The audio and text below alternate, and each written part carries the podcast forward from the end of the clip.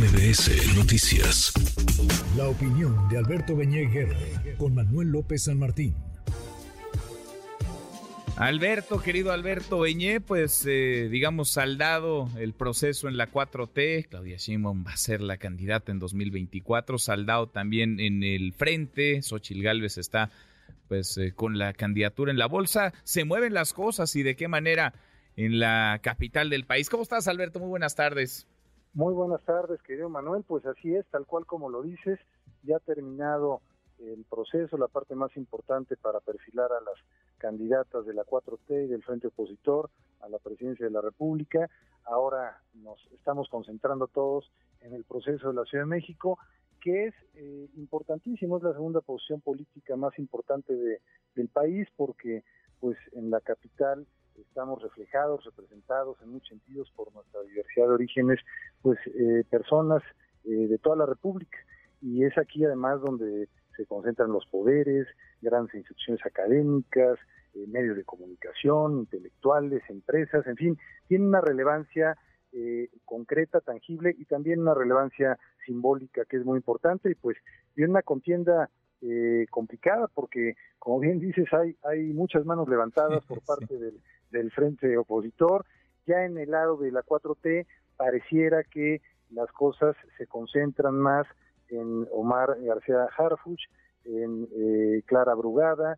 Eh, no sabemos si finalmente Mario Delgado tratará de buscar esa candidatura pero bueno, pues ya está como más definido seguramente seguirán el método de las encuestas que les ha funcionado más o menos bien, salvo esta última presidencial que se les enredó, se les ensució un poco con las acusaciones y las denuncias de Marcelo Ebrard, pero del lado del frente opositor aquí en la ciudad son muchos y muchas los aspirantes, entonces bueno, pues habrá que ver cómo resuelven, qué método eligen para que salgan de ese proceso con un perfil que sea competitivo. Pues sí, porque en el frente no alcanzan los dedos de las dos manos, Alberto, para enlistar a quienes han levantado la mano, son, son un montón y parece que el enredo está en los tiempos, ¿no? Y en el método. ¿Tú crees que tendrían que replicar lo que hicieron en el terreno nacional? Quienes dicen, eh, pues es que se está buscando imponer, hay quienes piden que haya un método transparente, eh, democrático, que replique un poco esos foros, esos encuentros que hubo entre aspirantes a la candidatura presidencial, eh, quizá el requisito de las firmas, digamos que se vayan depurando las y los aspirantes con base en encuestas. ¿Tú crees que tendría que replicarse ese método? Creo que en principio debe replicarse. Me parece sobre todo que la posibilidad de que haya foros donde se han planteado las propuestas de cada aspirante sería muy eh, enriquecedor. Eh, me parece que la encuesta eh, funciona como método, les funcionó. Lo que no funcionó porque había riesgos era hacer la elección primaria en todo el país. Quizá en la Ciudad de México sería más factible, aunque también podrían enfrentar riesgos de intromisión de operadores de la 4T que quisieran distorsionar el proceso de la oposición. Pero creo que las encuestas van a ser la ruta obligada aunque ahí el reclamo, Manuel, será del PAN, que, eh, plantea que en los acuerdos iniciales para formar el frente opositor, eh, pues la prerrogativa para proponer eh, una candidatura a la Ciudad de México le correspondía a ese partido.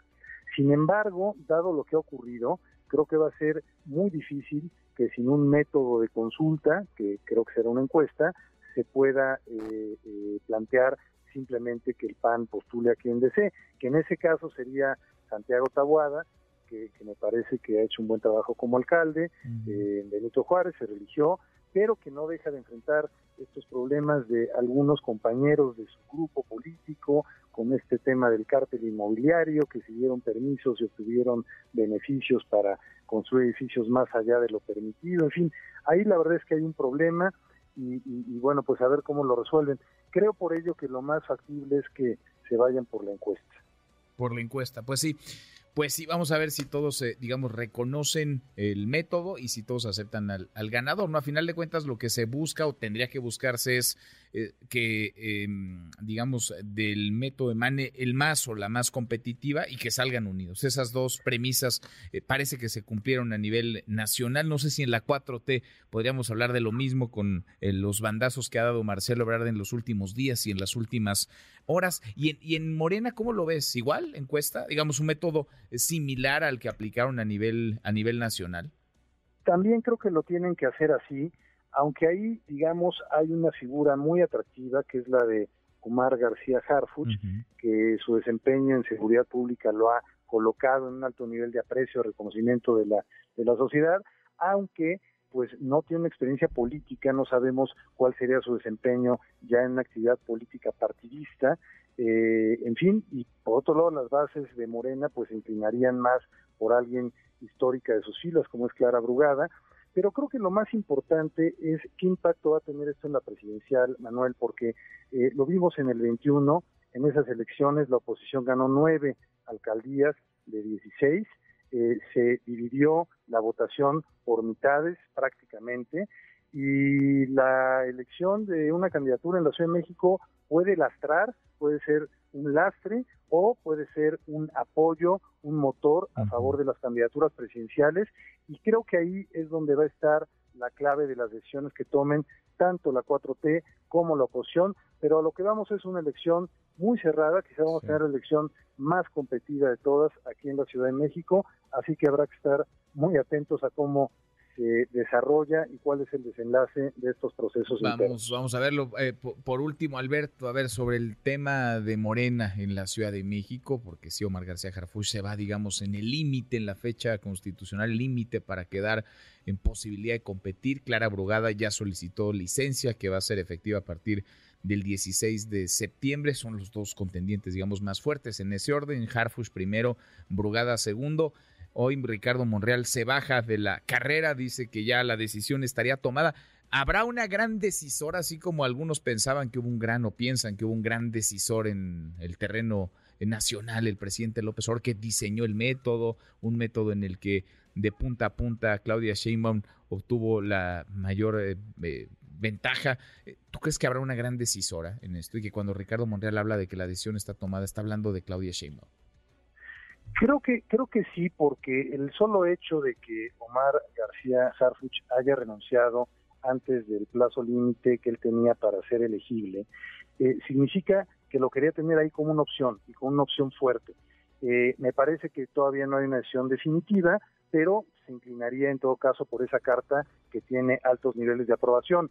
Eh, lo cierto es que si no fuera el caso, pues entonces, si por cualquier motivo pensara que le apoya más como un perfil que haga la propuesta de seguridad en materia nacional, en el ámbito nacional, eh, porque pues aquí lo que vimos fue buenos resultados en seguridad en comparación con el resto de las entidades y justo fue uno de los pocos casos, que es el único, en donde no se militarizó la seguridad pública y los resultados fueron mejores. Entonces, cabe esa posibilidad, si por cualquier motivo no se considerara viable la candidatura de Omar, bueno, pues creo que lo que eh, eh, ocurriría es que se abriría el juego para que Mario Delgado compitiera con eh, Clara Brugada. De no ser así, creo que Mario Delgado no se expondría a quedar en un tercer lugar en la encuesta, porque más le convendría quedarse como dirigente de Morena. Pues creo que ahí va a estar el juego, va a ser interesante y en todo caso importante pues para la vida de la ciudad y, para la vida del país y para la elección presidencial. Sí, es una elección crucial, sin lugar a dudas. Sin duda, sin duda, por el eh, tamaño del padrón en la Ciudad de México y por la relevancia que tiene la capital en sí. Alberto, qué gusto escucharte como siempre. Muchas gracias. Igualmente, un abrazo, Manuel. Muchas gracias. Un abrazo, muy buenas tardes. Redes sociales para que siga en contacto: Twitter, Facebook y TikTok. M. López San Martín.